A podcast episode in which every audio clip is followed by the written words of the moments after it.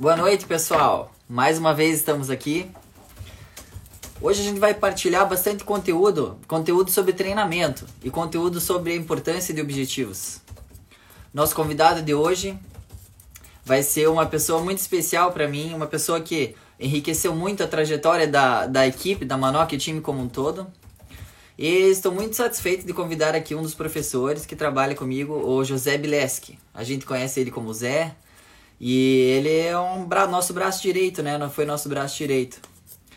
É, no começo eu sempre fico me batendo aqui até ele entrar, aceitar o convite, mas está tranquilo. É, hoje também a gente vai discutir alguns conteúdos pertinentes a treino à distância.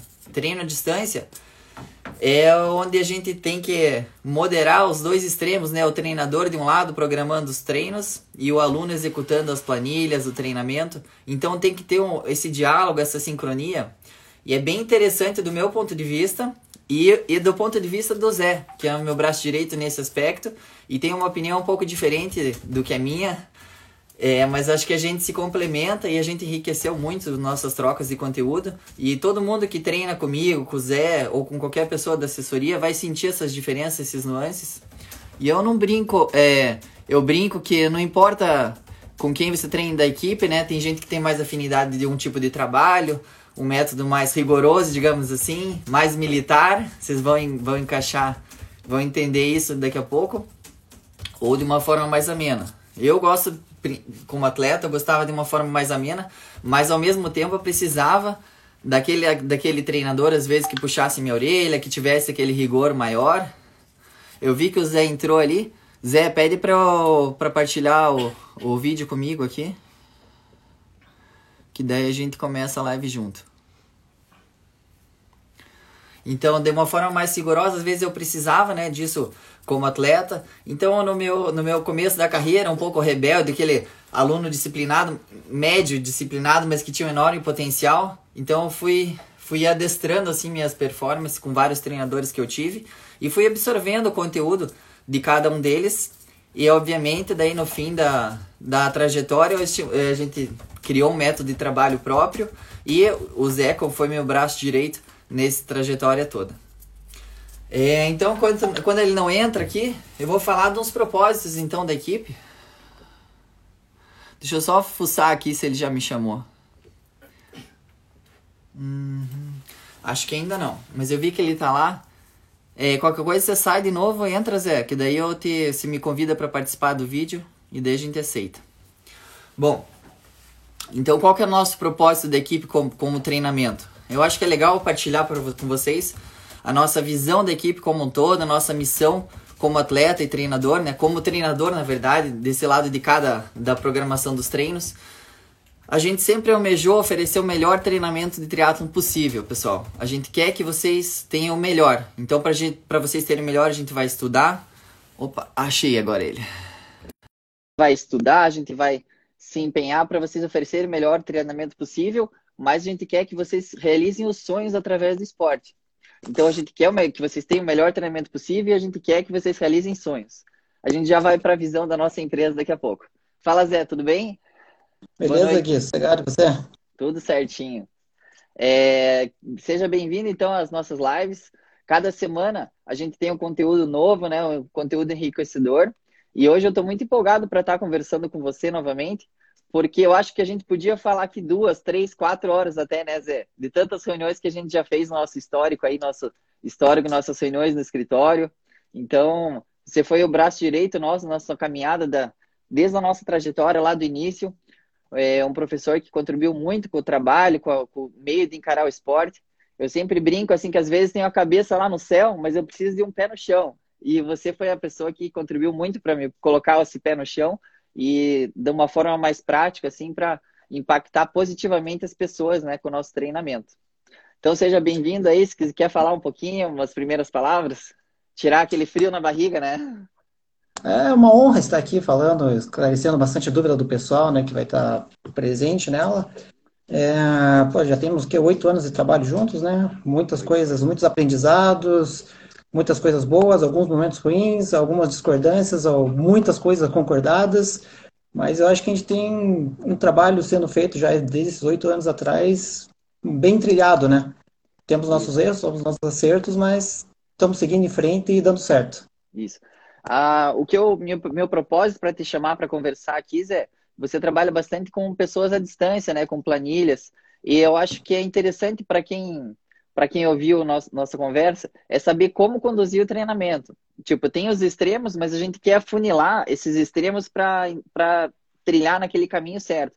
Porque a gente sabe que, olhando desse lado, tem pessoas que, que treinam de uma forma segura, com objetivo claro, e tem outras que procuram um objetivo um mês, devaneiam para o outro lado outro mês. Então a gente tem que afunilar isso aí para que as pessoas entendam também como que é a nossa proposta de treinamento para que não seja um mês, não seja dois meses, mas aquela continuidade de treinamento elas atinjam o objetivo. Então a gente quer chegar lá. Daqui a pouco eu vou perguntar sobre objetivos com você. Mas eu estava falando antes de você entrar, Zé, da nossa missão no, no, como, como empresa, que a gente quer oferecer o melhor treinamento possível e a gente quer que as pessoas realizem sonhos né, através do esporte. Isso é um ideal meu, que foi transferido para a empresa também, que eu acho que é muito importante esse lado emotivo. É lógico que precisa da objetividade, então a gente sempre vai ter que estar tá se atualizando através de é, conteúdo, buscando informação, até nas nossas reuniões mesmo, trocando nossas, nossas ideologias, acho que é bem importante. E como a nossa visão, a gente quer que mais pessoas, né, tenham, façam uso da nossa metodologia e tenham aquele quê de emoção também na hora de realizarem seus objetivos. Então, acho que isso é legal para todo mundo que está ouvindo. Acho que eu não citei ainda o objetivo da empresa. Acho que agora está tudo encaminhado. Bom, mas vamos lá. Zé, então eu vou começar as perguntas sobre objetivos com você. Eu acho que é interessante até você citar de uma forma prática. É, a Rafaela, né? Você começou a treinar a Rafaela, que hoje vocês estão juntos. E como que era a Rafaela, que quando ela veio treinar na nossa equipe, como que ela se posicionava com essa relação de muitas provas na sequência, objetivos, e como que você mudou a visão dela a respeito disso?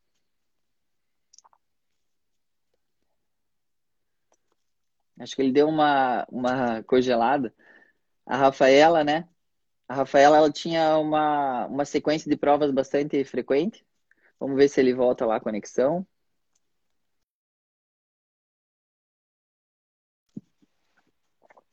Acho que ele caiu. Bom, enfim, é, não tem problema, daqui a pouco ele já entra novamente. É, o que, que eu queria falar? Que eu vou conduzir essa pergunta de uma forma que tem gente que acha que competir com muita frequência, é, quando você compete com muita frequência, a gente acaba melhorando nas primeiras provas, mas é uma sobrecarga um tanto extrema para o organismo, porque a gente sempre vai ser testado ao extremo. Olha lá. E daí eu quero que ele fale em aspectos práticos o que aconteceu com a Rafa e como que ele conduziu isso aí.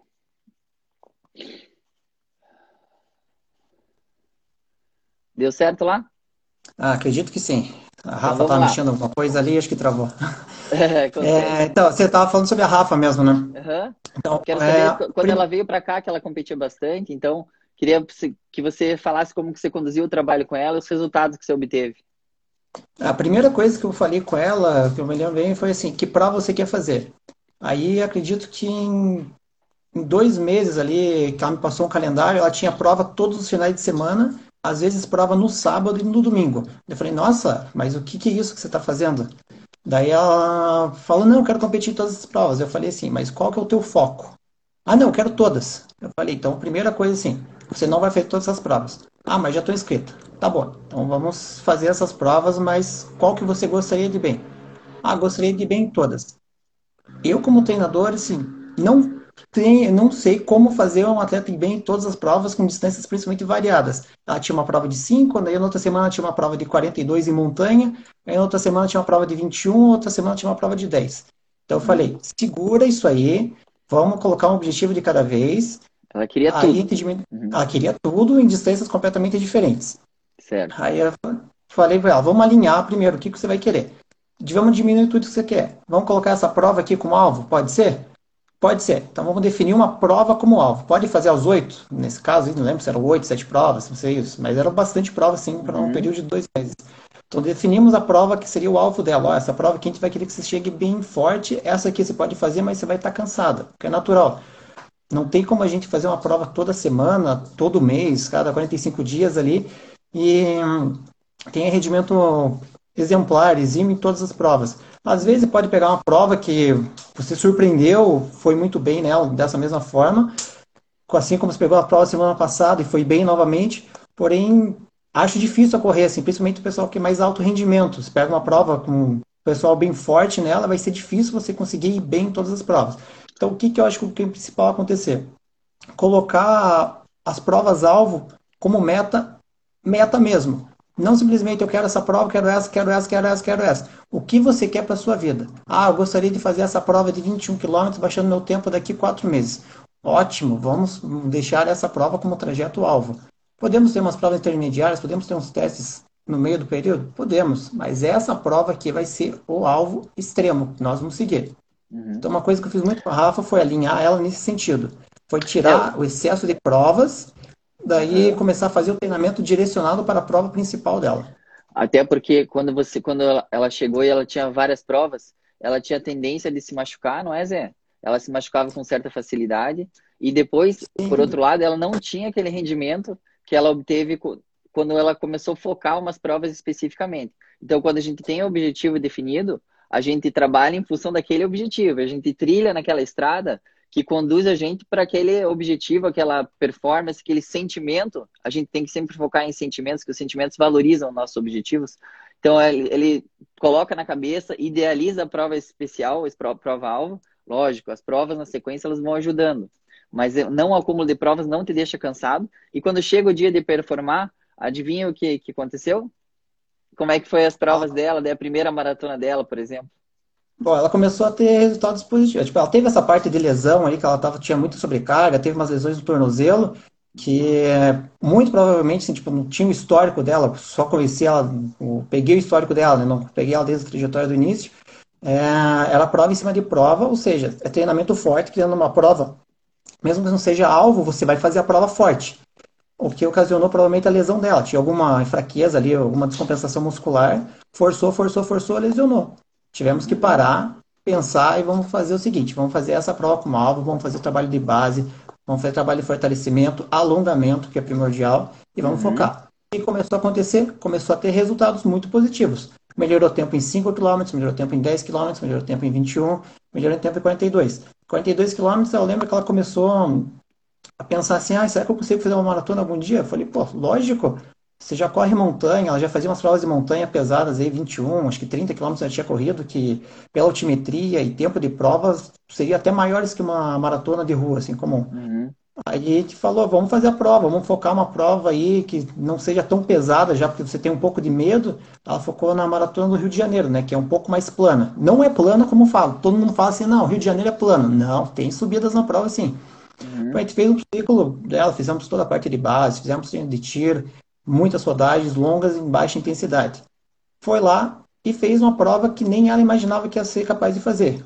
O treino mais longo dela, se me recordo bem, não passou de 32 quilômetros, que eu particularmente é o que eu mais ou menos deixo meus alunos fazerem. Treino de maratona, uhum. não passo de 32 quilômetros. Caso muito específico, chega a 34. Não, não passo disso, não gosto de desgastar muito atleta.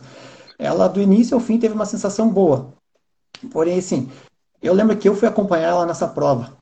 Uhum. Eu tive que fazer a concentração dela pré-prova, porque assim, tipo, ela estava em viagem, estava feliz com a prova, porém, antes da largada, sei lá, 15, Peraí, 20 minutos, deixa, meia hora. Deixa, deixa eu dar um parênteses. A gente está falando de um caso específico, mas ele se transfere para todo mundo que está vindo. Porque.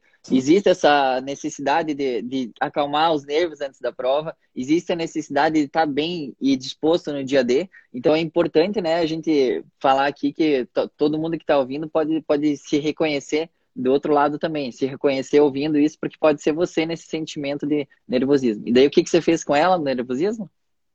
Então, é como a, eu previa que ela teria um bom resultado de prova, não de tempo, assim, mas o resultado Sim, dela. Como assim, treinador, como treinador, você já esperava, já sabia que ela tinha um potencial, mas via sabia ela nervosa, que ela tinha um, aí você fica um preocupado, né? será que eu não, não digo que ela estava nervosa, eu digo que ela estava dispersa. Antes da prova, assim, pô, lá a maratona largava, sei lá, 30 mil pessoas. Não é uma quantidade absurda de gente lá na maratona Rio de Janeiro. E tava ela com o celular, tirando foto da largada, tirando foto do mar, tirando foto da pedra, tirando foto do sol. Eu falei, Rafa, vamos pra largada, que esse funil de largada vai demorar para acontecer. Você não vai conseguir ultrapassar o pessoal. Daí eu peguei o celular dela, coloquei ela no funil e falei, tem encontro no quilômetro tal. Aí ela conseguiu se posicionar relativamente bem na largada, porque se fosse para manter o que ela ia querer, ela ia ficar dispersa tirando fotos e fotos e fotos e fotos e fotos e Instagram, tipo, não sou nada contra, o pessoal gosta de fazer isso, se sente feliz, mas eu acho que assim, no momento que você tem o foco de uma prova, você tem que ficar concentrado nela. Desde o treinamento. O treinamento, você está treinando, você está comparecendo ao treinamento. O que você está assimilando. Então, aquele momento da prova, eu precisava que ela se concentrasse nisso. Para ela se concentrar toda a energia, ah, eu estou aqui na prova. Não simplesmente, ah, largou, meu Deus, o que, que eu faço agora? Não. Então, vamos lá, vamos focar na prova. Coloquei ela no funil largada, iniciou a prova. Putz, começou, passou a elite. Eu falei, nossa, cadê a Rafa? Cadê a Rafa? Cadê a Rafa? Deve estar tá vindo. Pô, passou já? Tá, tá dentro do horário. Beleza. Eu fui andandinho e encontrando ela, um, tipo, de quilômetros em quilômetros. Pouco olhava, ela estava cada vez mais na frente, assim, do pessoal que largou junto. Eu falei, ó, oh, tá indo bem, estamos indo muito bem, tá se mantendo. Eu lembro que o Zinho estava fazendo a prova dele, falou, a Rafinha passou moendo aqui por mim.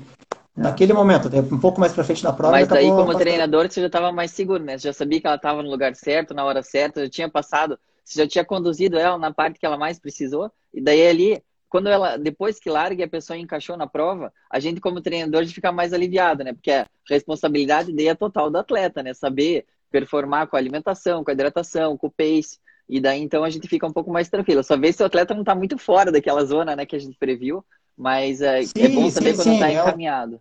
E daí o atleta curte, ela... né? O atleta curte. Sim, ela estava curtindo, tanto que assim, é, pelo meu planejamento, assim, ela estava com o pace um pouquinho mais acelerado que eu esperava. Mas eu falei, tá perfeito. Eu falei, como está? Você está sentindo bem? está feliz? Tá. Então continua, toca o barco. Não importa se vai quebrar um pouquinho para frente ou não, mas bora, porque agora eu sei que a tua cabeça vai te transformar na prova. Então Beleza. Então continua em frente. Vamos falar agora de outra coisa, Zé. E quando a pessoa não tem muitos objetivos, você, a gente falou, citou um exemplo de um atleta que tinha vários objetivos na sequência, até demais, e desde a gente teve que afunilar isso. E quando o atleta quer treinar e não tem um objetivo bem definido, como que é a condução do nosso trabalho? Acho que tem que ser assim, primeiro, o que, que fez o atleta fazer tua modalidade? Seja, ah, entrei no triatlo por quê? O que faz a pessoa ter essa essência dela treinar? É só a prova? Ah, eu preciso fazer uma prova para me sentir bem? Ou você pratica o esporte como uma válvula de escape do teu trabalho? Você, particularmente, tem é, o seu trabalho, efetivamente, como atleta profissional, né? Mas a pessoa, assim, ah, o que, que ela sentiu no triatlo? Ela assistiu um atleta fazendo um Ironman, ah, ela teve uma recomendação médica, a pessoa falou para ela fazer um triatlo, ela gostou. Ah, decidiu fazer uma prova de mountain bike para a vida dela. Qual que é a tua essência? Tipo, tem muitos atletas que entram, ah, eu quero fazer a prova. Tá, mas o que te motiva a fazer essa prova? O que você busca? Você tem prazer em treinar? Você tem prazer em pedalar? Você tem prazer em nadar horas e horas, pedalar horas e horas, correr horas e horas? Ou você está fazendo ali para, quero fechar isso aqui e não sei o que eu faço da vida? Não. O que te levou até aqui? Qual o caminho que te fez chegar até aqui? Se você gosta de correr, o que te fez chegar até a corrida? Uhum. Pensar sobre isso, não ficar. Qual é a tua essência no esporte? Não ficar pensando assim só em objetivos, prova, prova, prova, prova, prova. Nesse momento que nós estamos agora de pandemia, não temos prova. E aí, o que, a, que a gente, faz? já vai falar disso. É. O que te trouxe até aqui? O que caminho que fez te chegar até o esporte? Na verdade, eu queria citar, é importante que a pessoa já tenha dado o primeiro passo, né? Porque se ela procurou fazer o esporte, a gente tem que achar a razão, o motivo. Isso é interessante e bem e é essencial para saber o porquê que a gente está no esporte. Isso é, é, é, eu acho que é o cerne da questão. E a partir do momento que a gente descobre o, o porquê das coisas, a gente vai para frente. Mas quando você começa um trabalho, você não precisa ter visão do todo. Você não precisa ter visão, ah, eu quero competir na maratona. Não, você tem que começar de pouco em pouco. Eu tenho uma frase aqui do Martin Luther King, eu vou partilhar com vocês. Deixa eu ver se eu. Acho que eu tenho anotado aqui. Tem no meu computador fácil. É assim, ó, suba o primeiro degrau com fé. Não é necessário que você veja toda a escada. Apenas dê o primeiro passo.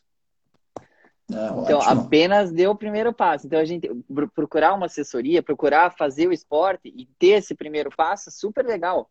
E eu acho que a nossa vida está cheia de primeiros passos, né? Seja no esporte, seja em qualquer outro lugar é importante a gente começar e ter a ousadia de dar esse passo inicial. Quando a gente dá esse passo inicial, a gente acaba vendo o degrau seguinte, o degrau seguinte e vai buscando é, chegar lá de alguma forma. Mas que no começo, quando você deu aquele passo inicial, não, eu quero fazer o esporte por qualidade de vida. Aí você chegou, começou a fazer, aí, bom, eu consigo nadar, já consigo pedalar, acho que eu vou participar de uma provinha aqui. Aí você tem um interesse, tem outro objetivo que te leva a você treinar mais e melhor. Aí você vai lá, faz a prova, Daí você coloca um objetivo maior e daí você vai galgando os degraus de uma forma mais concisa e eficiente, porque não adianta a gente querer dar cinco passos de uma vez que a gente vai se tropeçar na escada toda. Concorda, Sim, mesmo, Concordo plenamente. É a mesma coisa na vida, né? Digamos assim, ah, estou procurando um emprego. Ah, o que, que vai me fazer feliz?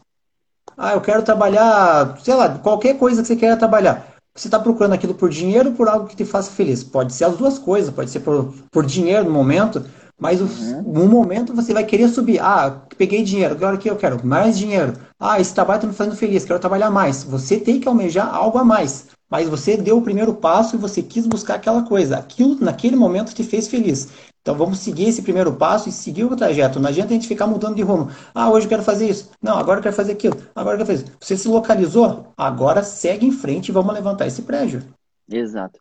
É, eu acho que é legal também comentar que, já que a gente está falando disso, um dos objetivos que eu tinha quando eu comecei a treinar, eu sempre procurei ter uma orientação multifatorial. Eu gostava de treinamento, então eu queria saber sobre treinamento. Mas daí eu percebi que tinha a parte da psicologia, da nutrição e de várias áreas que eu queria ter aquele conhecimento. Então, é, essas lives que a gente está fazendo, até essa semana a gente fez uma conversa no Zoom com a psicóloga, né, com a Talita Herman, e a gente falou da importância de dar esse primeiro passo também, e isso ficou bem claro na minha cabeça, que é, é assim que as coisas funcionam. Às vezes a gente não tem aquele objetivo e também fica andando a esmo e não chega a lugar nenhum. Quando a gente tem objetivo, é importante você começar, né?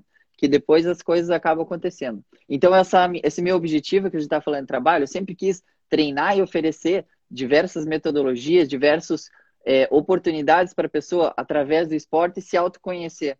Todo o nosso treino, nossa vida, a gente procura esse autoconhecimento porque a gente faz as ações mais focalizadas e mais concisas com eficazes. Essa que é a palavra. Ele se torna mais eficaz quando a gente sabe para onde está indo. Então, eu acho que isso é legal e eu procuro, como treinador, oportunizar isso. Mas às vezes precisam de, uma, de um puxão de orelha, né, Zé? Às vezes é, os atletas não treinam bem certinho, como a gente gostaria, não obedecendo alguns princípios do treinamento. E o que, que a gente faz, é, do nosso ponto de vista aqui, quando o aluno foge das regras? Quando ele começa ah. a fazer treinos que não obedece planilha, que não que você vê que ele perdeu o rumo, o que, que a gente faz? É? Bom, isso eu sou praticamente bem especialista, né, em falar que o pessoal não está treinando bem. Especialista é uma boa palavra. É, tipo, o cliente segue ali o treino, é, acompanhamento do treino, seja Garmin, seja Polar, seja Training Peaks. O que ocorre? Vai ter deslize do atleta? Vai. É esperado que ele tenha dias que ele não vai treinar? Normal. Todo mundo. Eu até espero que ele não treine alguns dias para ele se sentir bem, se conhecer bem. Agora, assim, põe, eu pedir para a pessoa rodar 10 km, uma hora ali, pace leve. Um dia a pessoa correu um pouquinho mais forte. Eu pego e falo assim, ó, a tua frequência cardíaca subiu um pouquinho, né? Acho que vamos reduzir um pouquinho mais esse teu ritmo aí para semana que vem, beleza? Ah, beleza, entendido. Próxima semana, roda uma hora e 15 e leve novamente. Cara, ó, seguinte, esse teu pace aqui novamente está alto. Ah, mas é porque estava fluindo, estava acompanhando tal pessoa. Tá, só que nesse momento você não é para você treinar nessa intensidade. Eu preciso que esse treino seja devagar. Na terceira semana, a pessoa vai lá e faz errado de novo. O que, que a gente vai falar? Ó, a tua chance de lesão vai aumentar, porque o treino não está fazendo o efeito necessário. Esse treino é para ser base, é para ser leve, não é para ter intensidade alta. Se você está fazendo é. intensidade alta, a chance de machucar é elevadíssima. Aí no momento que você tiver que fazer a força, você não vai ter energia suficiente que a tua musculatura vai estar tá cansada. Então, vamos reduzir isso aí. É para o seu bem, buscando, pensando o quê? No teu objetivo maior. A tua prova-alvo que, que você quer fazer? É um tijolinho de cada vez. Então a gente está fazendo um tijolinho a menos, é um passo para frente e meio passo para trás. Vamos tentar fazer um tijolinho sempre um em cima do outro, sem estresse. Uhum. Porque essa conversa não é muito novidade, né? Os alunos saírem um pouco da regra treinando acima da zona é bem comum. Eu até falei em várias lives anteriores, porque eles vão sobrecarregando aquele mesmo sistema e daí quando vai precisar passar daquilo, eles não têm, né? Não tem aquela marcha mais. Agora, se você trabalha o organismo como um todo, as zonas aeróbicas de baixa intensidade, as zonas de limiares e as zonas mais altas, mais intensas, que proporcionam uma, uma sei lá, aquela garra, até de vontade mesmo, aquela dor que você sente quando passa daqueles limiares, aí você costuma acostumar estar tá nessa sensação de dor e de, de garra de buscar aquele resultado e consegue competir dessa forma também. Então é interessante que o aluno, que a gente passar passar para o aluno por mensagens, por, por conversas, para ele se orientar desde cedo. Mas às vezes o aluno continua repetindo no erro. E eu sei que você gosta, eu vou, agora eu vou contar um segredo teu. Quando você começa a ficar mais. É, você quer ser mais incisivo, você usa monossílabos, né? Treinou errado. É, quando você já falou mais cinco vezes, fala, de novo, de novo, teu arquivo está com a frequência alta. E quando você faz assim, os, alunos eles correspondem melhor no próximo treino? Porque eu não, eu, não, eu não sou muito assim, eu sou mais sutil às vezes na conversa, não puxo a orelha assim. Mas eu percebo que algumas pessoas, como eu era no começo, precisam desse puxão de orelha. E como é que você tem essa sensibilidade para perceber isso? É que eu acho que o treinamento tem que ser uma cobrança mútua, né? O treinador ele está aqui para te orientar. Você pode não concordar com aquilo que o, que o teu treinador está te passando, mas você deve sentar para o teu treinador e falar assim: por que, que eu estou fazendo isso? Ah, mas eu queria estar tá fazendo tiro. O que o pessoal tem que entender muito é periodização. A gente sempre realiza o treinamento com base em periodização. Se fosse para fazer treino, digamos assim, chutado, nossa, ia pegar o YouTube ali, ia pegar treinos extraordinários, treino do Usain Bolt, treino do Michael Phelps, ia pegar um monte de treino aleatório e chutar, mas não. Tudo é feito com base de periodização. Tem momento que você vai treinar força, tem momento que você vai treinar velocidade, tem momento que você vai treinar resistência. Então, nós temos os momentos certos para cada coisa. Se a gente ficar fazendo treino aleatório, o nosso objetivo não vai acontecer. Aí, o que, que eu falo para o aluno? Você vai machucar. Você vai machucar. Você vai machucar. Vamos poupar isso aí, vamos conversar. O que, que você gostaria que eu fizesse? O que você gostaria de fazer nesse momento? Você quer treinar mais forte? Por quê? Ah, porque eu vi que tal atleta está treinando no Space. Não, pera aí, você está fazendo um comparativo com um atleta profissional. Se ele postou ali no Instagram que ele fez um treino leve rodando a 4.0, não significa que esse 4.0 para você vai ser um treino leve, porque a tua capacidade biológica não é a mesma dele. Ele tem anos de treinamento de experiência e você não. Você ainda está na base de treinamento. Ele tem 20 anos de treinamento, você tem 3. Então vamos com calma. A gente pode chegar lá? Podemos chegar lá. Mas vamos reduzir essa carga de treino, vamos cuidar. Acredite no teu treinador. Uhum. Se, se você não concorda com alguma coisa, uhum. fale com ele. Ó, oh, por que, que eu estou fazendo isso? Eu gostaria de melhorar minha velocidade. Tem momento que eu posso aumentar a tua velocidade, tem momento que eu não posso aumentar a tua velocidade porque você tem uma chance de lesão, você tem uma lesão antiga, você está voltando de uma lesão. Estou vendo aqui os comentários. Daqui a pouco a gente vai responder algumas perguntas, viu? É, Zé, mas agora eu vou te fazer uma proposta. Você consegue resumir em dois minutinhos como que funciona uma periodização? Pergunta difícil, de surpresa. Vamos lá. Bom, a gente, antigamente, né, uns 5, 6 anos atrás, a gente fazia aquela periodização clássica, né? Que a gente chama. Que a gente ia aumentando carga gradativamente, digamos assim, se fosse fazer um Ironman, um pedal, digamos assim. Uma semana começa com 50 km, outra semana 60, 70, 80, 90, 100, digamos assim, a grosso modo, estou bem exemplificando ela. Isso dá uma sobrecarga muito grande na pessoa e às vezes chegava cansado na prova, né? Nós mudamos nossa metodologia para fazer aquele, aquela época de blocos, né? treinamento de blocos. Então nós focamos a prova independentemente da prova que seja, modalidade, seja uma corrida, seja corrida aventura, seja triatlo, qualquer prova que seja, nós focamos. Qual prova que você quer ter como objetivo? Essa. Então, esse aqui vai ser o pico do nosso treinamento. O que nós vamos ter que fazer até lá? Nós temos que fazer o treinamento de base, temos, teremos que fazer treinamento de força, momentos de resistência. Nossos blocos duram em torno de um mês, né? Um mês, um mês e meio ali aproximadamente. Então, nós passamos por várias capacidades físicas do atleta. Todas são importantes a gente treinar. Aí aqueles momentos, tem que treinar forte, tem que treinar fraco, tem que treinar forte, tem que treinar fraco.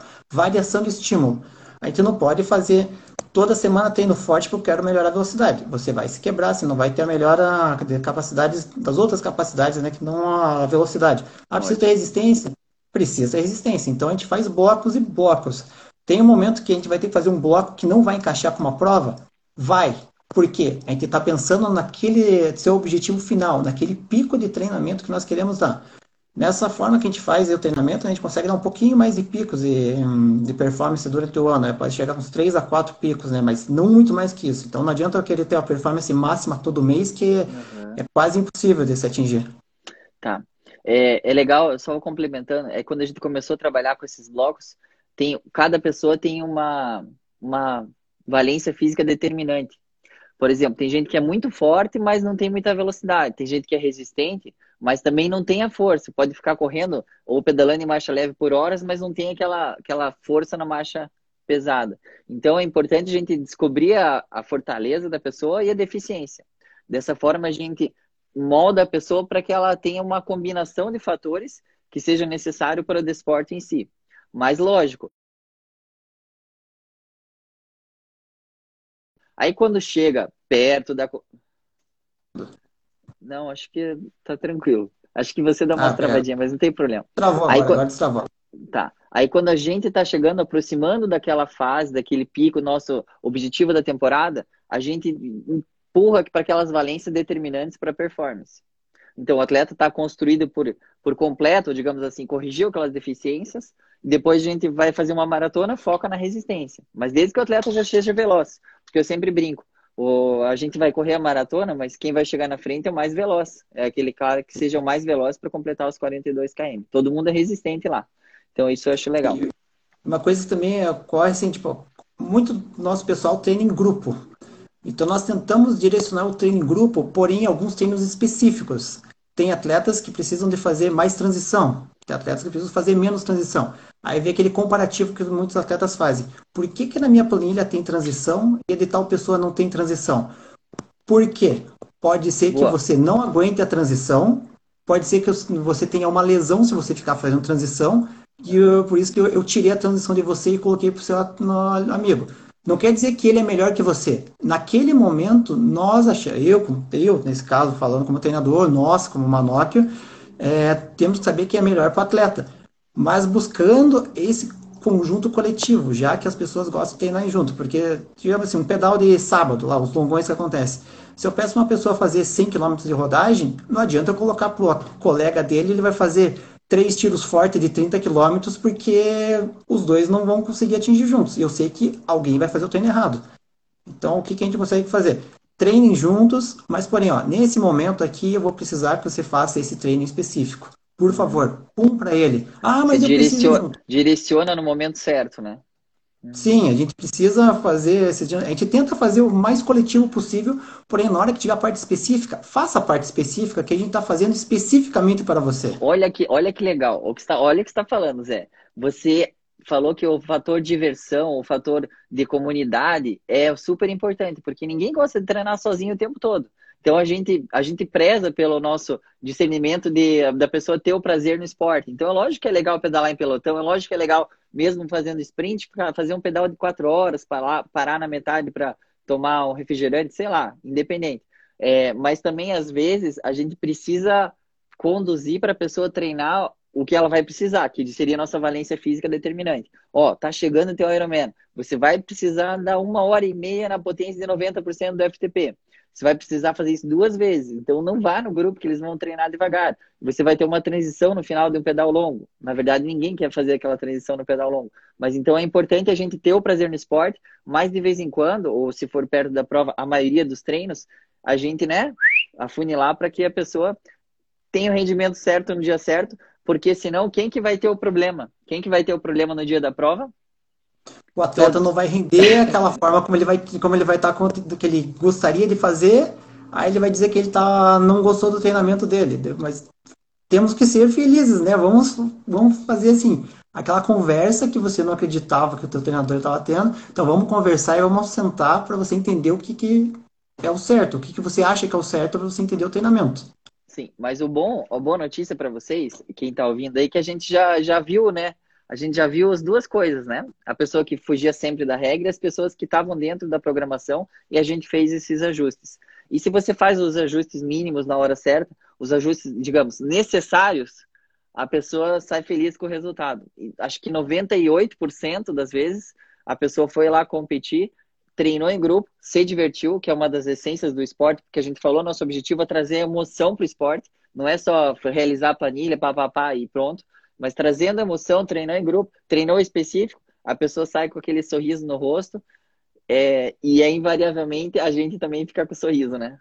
Sim. Uh, e tem um outro extremo também, né? A gente sempre fala do pessoal que treina muito, mas tem o pessoal que também treina pouco, né? Aí isso tudo pesa também na questão de qual que é o objetivo que a pessoa quer ter. Ah, eu gostaria de fazer um Iron para 9 horas. Porra, 9 horas é pesado, né? Para quando que você quer esse objetivo? Ah, para o ano que vem. Não, tá, pera aí. Podemos fazer isso? Podemos, né? Mas quanto você está disposto a fazer isso? Ah, eu consigo treinar uma vez por semana natação, duas ciclismo e eh, uma vez a cada duas semanas corrida. É, meu amigo, isso não acho que não está muito plausível, né? Então, não quer rever esses objetivos aí? Vamos melhorar aí? O que, que a gente pode sentar e conversar? Não, eu quero isso para minha vida. Provavelmente essa pessoa vai se frustrar, né? Porque vai ser muito difícil atingir esse objetivo. Então, sempre colocar o objetivo atingível, né? Eu lembro que até a psicóloga falou esses dias assim, às vezes se colocar uma meta um pouco mais pé no chão, né? Não ficar ter essa meta, né, digamos extrema, como a tua inspiração máxima. Ah, gostaria de chegar nisso em algum momento da minha vida, mas o que, que eu posso fazer? Seguir aqueles passos, aquele tijolinho de cada vez. O Genilson está falando que a nossa conversa está sendo direta para ele aqui. A Ana Paula tá falando que faz tudo certo. O Genilson mesmo, ele tá inscrito em todos os Ironmans virtuais das próximas, dos próximos dois meses, né? É, eu dei uma conversada com ele sobre isso. É, por falar em né, provas virtuais e esse ano de quarentena, eu tenho uma pergunta para você que até já rolou essa pergunta antes. A pergunta do André era, e durante o desafio atual, como a ideia é seguir a planilha e fazer o extra? Por quê? Eu já vou colocar em contexto. Teve a quarentena e a minha pergunta para você é, como a gente sai ganhando nesse ano sem provas, tá? E depois eu quero que você elabore um pouco mais a resposta com o desafio que a gente propôs na equipe. A gente propôs um desafio de dezembro, né, de julho, que a gente acumular tem diversos desafios. Tem o desafio de distância, o desafio de velocidade como equipe, o desafio de quem participa das mais as aulas de fortalecimento de core. Então, vai duas perguntas para você. Primeiro, como sair ganhando na quarentena, Zé? Quero sair ganhando esse ano, quero estar tá um passo à frente da concorrência, eu quero estar tá melhor que o ano passado, eu quero, bom, eu quero que esse ano seja um ano de transformação. Não quero que seja um ano perdido, quero que seja um ano super produtivo para o esporte. Não sobre esporte, mas enfim, a gente está falando de esporte. Quero que seja um ano produtivo para o esporte. E depois, qual que é a importância do teu desafio atual que a gente propôs e, e se treinar extra faz mal ou não faz? Uma pergunta difícil para você, vamos lá. Tá, então, o primeiro aí, um, é só recapitular a primeira pergunta, que eu tô com ela aqui na cabeça. Só a primeira, ela. A primeira pergunta é como sair ganhando na época de quarentena. Tá. É aproveitar para treinar as valências que a gente não gosta de treinar. Por exemplo, quem gosta de fazer técnica? Não precisa responder aqui para o pessoal que está mandando mensagem. Só pense. Quem, go quem gosta de fazer técnica? Ninguém. Eu mesmo não gosto de fazer técnica, mas eu sei da importância de fazer técnica. Então aproveite esse momento que estamos proibidos de sair da rua, de treinar mais, fazer treinos coletivos. Fica fazendo técnica. Tem as aulas virtuais aí com o pessoal demonstrando exercícios, técnica, flexibilidade. Quantas vezes o treinador fala para o aluno que ele não tem flexibilidade, que ele tem baixo nível de alongamento? Ah, mas a minha abraçada aqui eu não consigo render minha abraçada. Pô, pode ser que você esteja tem alguma musculatura travada tua. Você não tem mobilidade de ombro, não tem mobilidade articular. Aproveita esse momento que você não tem piscina para você ficar dando tiro, ficar fugindo do teu treino ali e faz essa mobilidade muscular articular.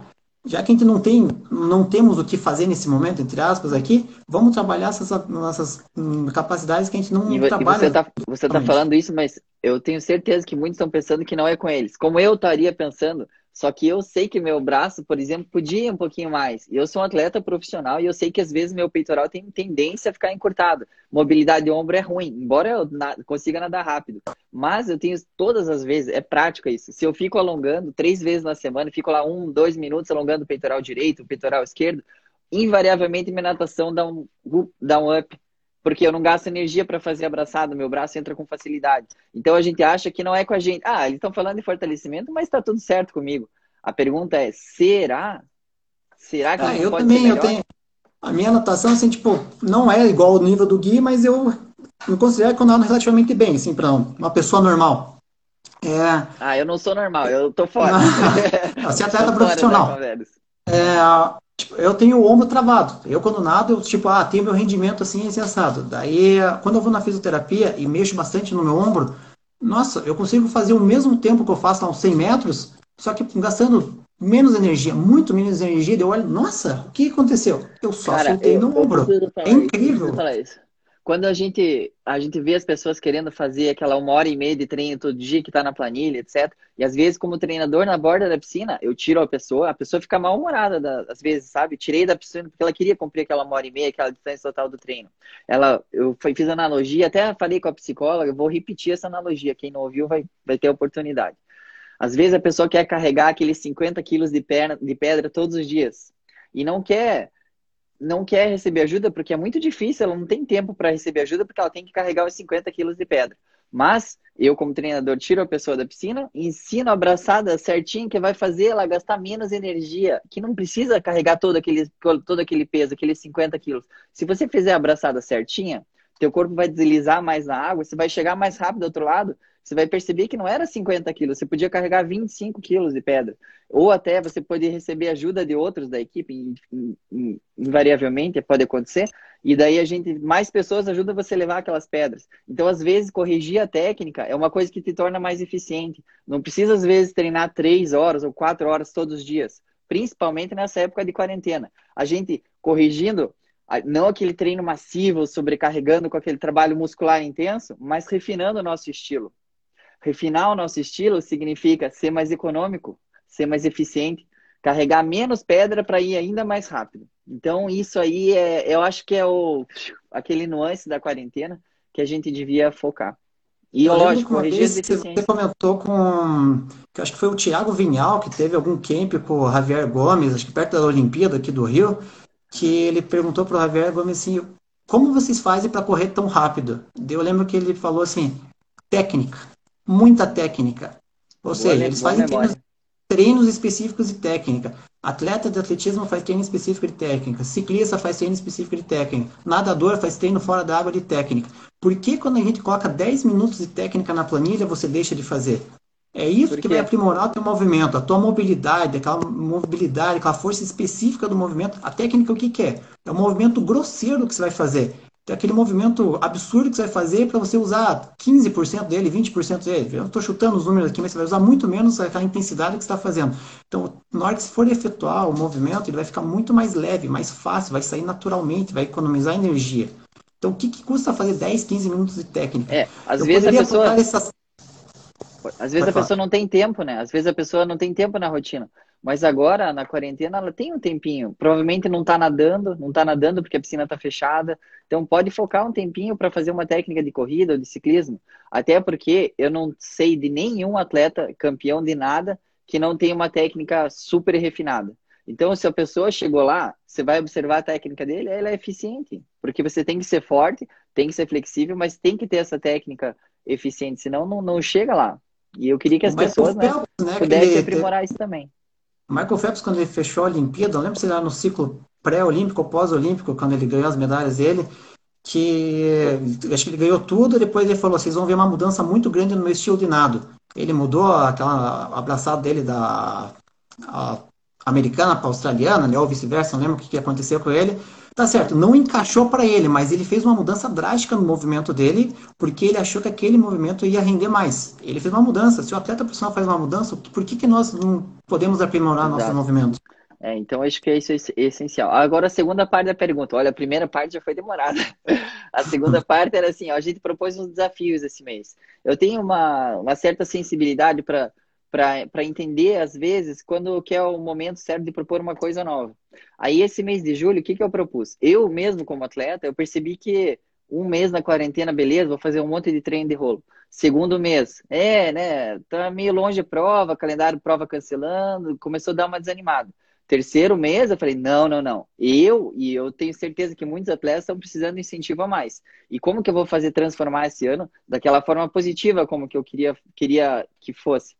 Então eu propus um desafio, né? Que era quem faz a maior distância no mês, quem faz a maior distância de bike de corrida, é, e também os desafios da aula online. Eu quero saber o que você achou do desafio em primeiro lugar, se você achou oportuno, e depois eu quero saber, porque a gente fez o desafio da distância total e eu vou acho legal colocar a informação. Para a pessoa ter um, um padrão lá, um reconhecimento nosso, ela tinha que fazer 15 dias da mesma modalidade. Então, a nossa planilha não tem dias diretos de corrida, por exemplo, 15 dias direto.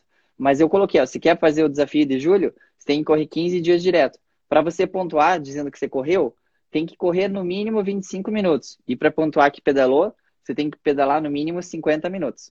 Então eu queria pra, é, perguntar para você o que você achou do desafio e se a pessoa fizer mais da planilha, o que, que você acha? Eu queria que você desse sua opinião a respeito disso. É, nesse momento aí, eu mesmo criei alguns desafios. Eu lembro que teve uma, uma conversa aqui dos professores da Manoc, né? Eu já tinha proposto alguns desafios para alguns alunos especificamente e foram bem positivos. Então, tanto para a parte motivacional quanto pela parte de performance. Muito que a gente acredita que foi é, pelo descanso, né? Muitos atletas acabam no descanso. Aquele dia que a gente coloca off da planilha, que ninguém faz, não, hoje vou correr um pouquinho.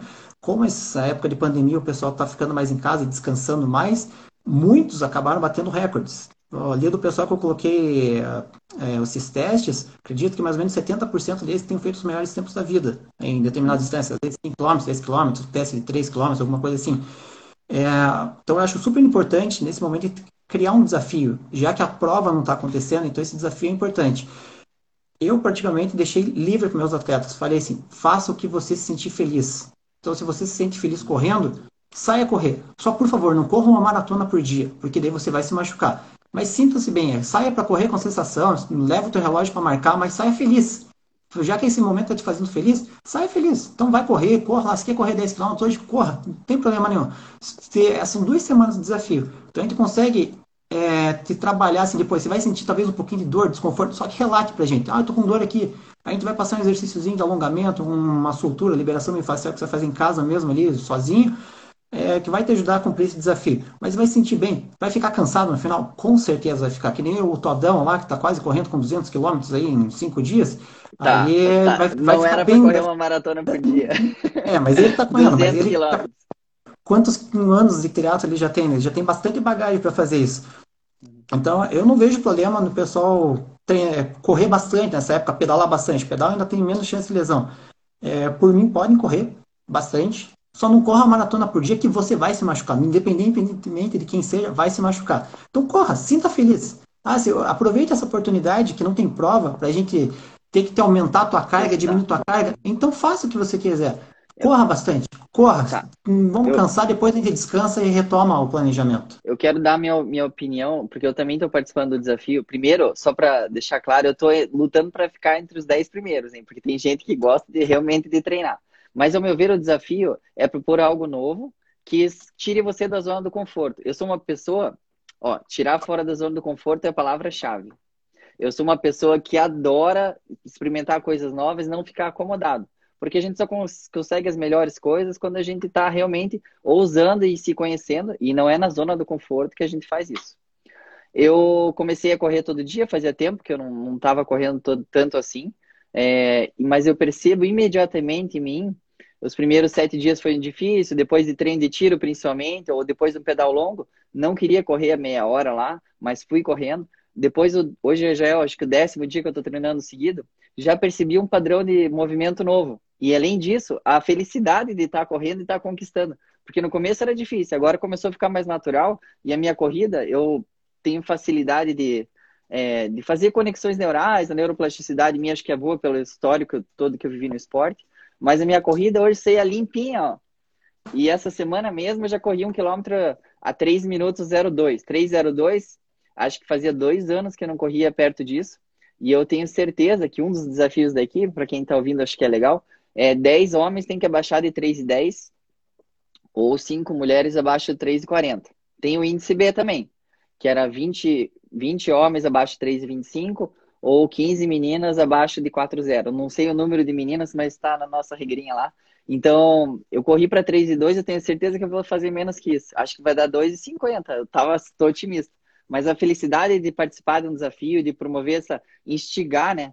essa, essa execução de uma coisa nova, seja aumentar o volume, seja velocidade, eu acho que o treinamento ele vem como desafio, mas tem que te tornar um atleta melhor. Se você está feliz, igual você falou, de correr aos 30 km por dia e tentar lutar pela distância, beleza, isso vai te fazer um atleta melhor, vai te dar um lastro mental para você aguentar mais desafios para frente.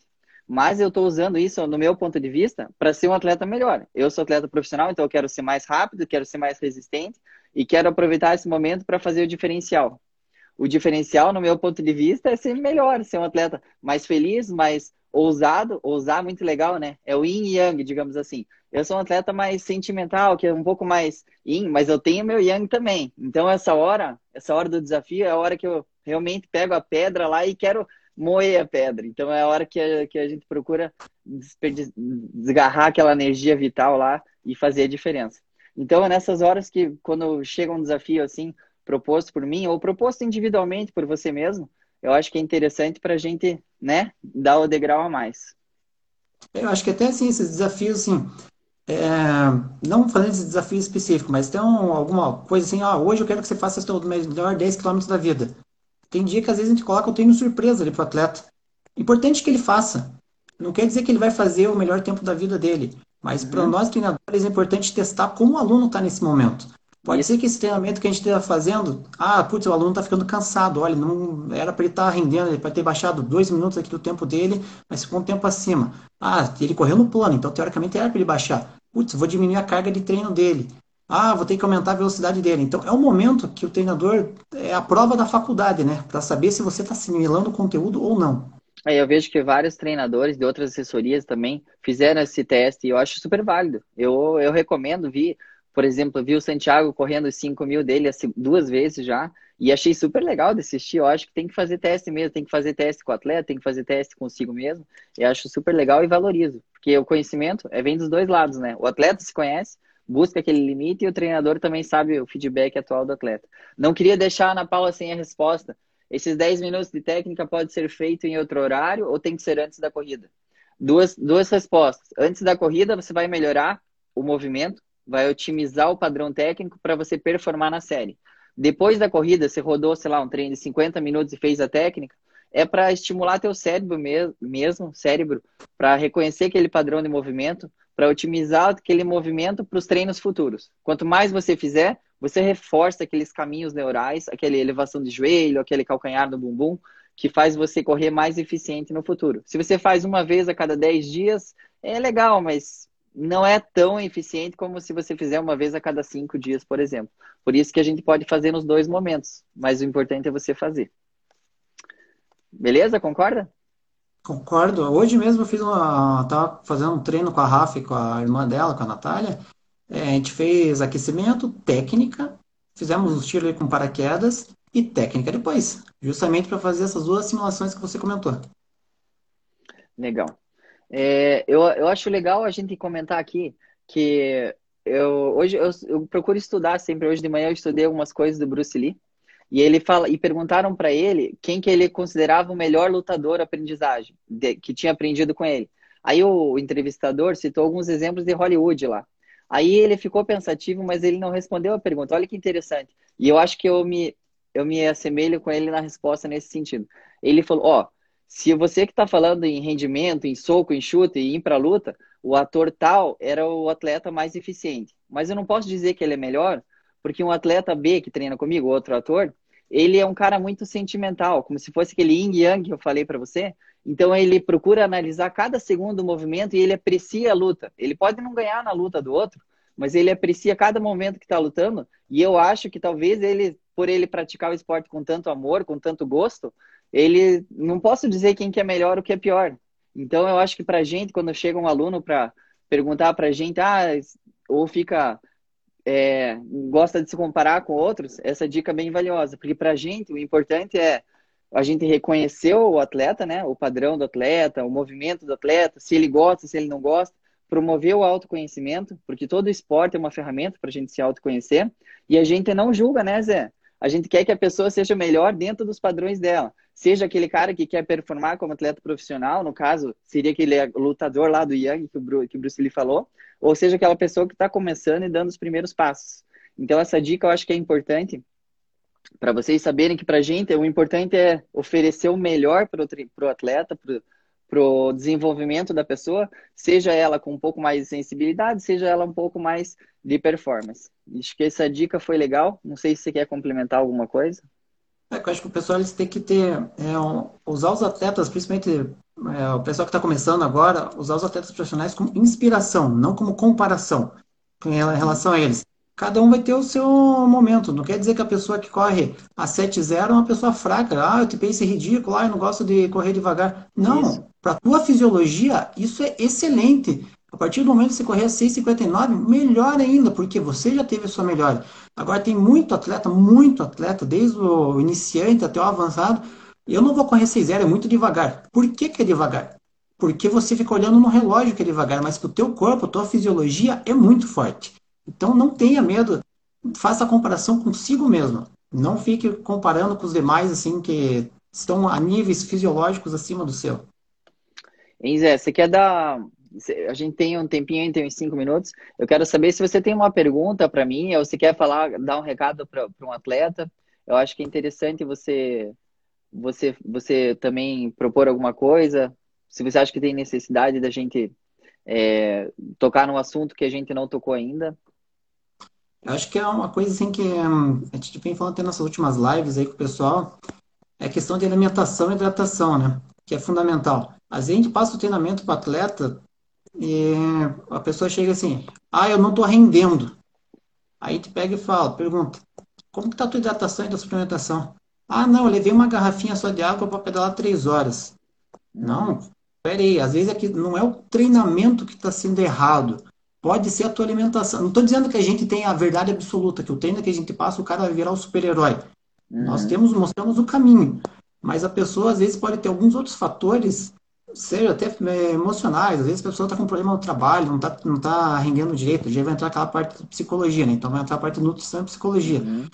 Alinhar todos os fatores possíveis para fazer o treinamento preciso, né? Então, assim, se concentra no treino.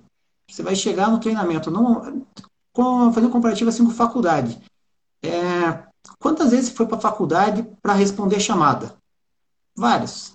Você foi, eu fui, o pessoal que está assistindo com certeza foi. Hum, com certeza. Quantas vezes, quantas vezes você foi para assimilar o conteúdo?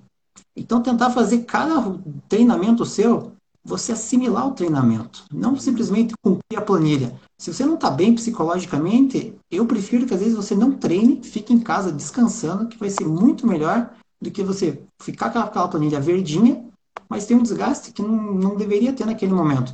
Então, o que, que você vai assimilar desse treino? Vamos se assimilar no treinamento, vamos focar. A tua alimentação tá boa? Tá. Ah, então, então a gente precisa mexer alguma coisa no seu treinamento. Ah, a sua alimentação tá ruim. Putz, então vamos melhorar a tua alimentação para a gente manter o treinamento e ver como que você vai corresponder. A gente tem que ficar fazendo variável. Ah, eu estou sobrando na, no final do treino, eu preciso mais velocidade para aguentar. Beleza, eu vou aumentar a tua velocidade, mas você vai continuar sobrando. Por quê? Porque a tua alimentação continua ruim. Então, tentar focar assim, todas as maneiras. Tentar diminuir a margem de erro assim, no que a gente peca. Seja sono, seja bebedeira em excesso. Tudo que a gente faz, aquelas coisas que a gente sabe que está errado, mas a gente custa acreditar e assumir que está errado. Então vamos tentar buscar para assimilar o máximo possível de, do treinamento, né? Sentir o treinamento como ele deveria ter sido. Show, show de bola. É, uma descontração aqui no finalzinho. O pessoal de Cuiabá, eles estão pedindo um sorriso teu, Zé, mas eles não sabem, eles já falaram que teu apelido é malvado favorito.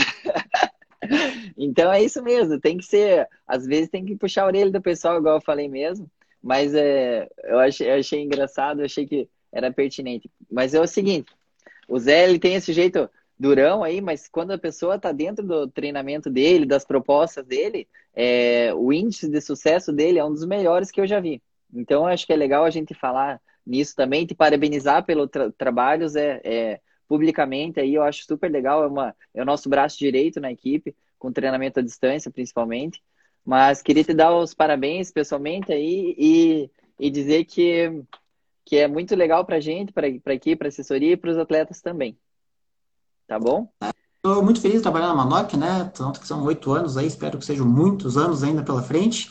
Gosto muito de trabalhar com os atletas. Eu lembro que quando a gente começou com planilhas, eu não tinha muita afinidade. Se, putz, será que o pessoal vai corresponder? Eu não vou gostar muito disso. Hoje eu gosto de trabalhar com isso. É, eu tenho esse meu jeito e acho que vai ser difícil mudar. Mas uh, o pessoal pode ter certeza assim, que tipo, qualquer dúvida que eles tiverem, eles podem me perguntar que eu vou fazer o máximo possível para responder. Se eu não conseguir responder no momento, eu vou correr atrás de conhecimento para responder a dúvida do atleta, independente de qual seja. Ah, estou com uma dor aqui, estou com uma dor ali. Tipo, não sou fisioterapeuta, não sou médico, não sou nada, mas a gente vai discutir sobre isso para ver o que a gente pode fazer para melhorar o atleta. Então a pessoa não tenha medo, assim, se não concordar com o que a gente está passando, venha conversar para a gente fazer, traçar o caminho juntos, não ficar, ah, eu não estou feliz com isso aqui. Vamos traçar o caminho juntos, vamos sentar e vamos conversar.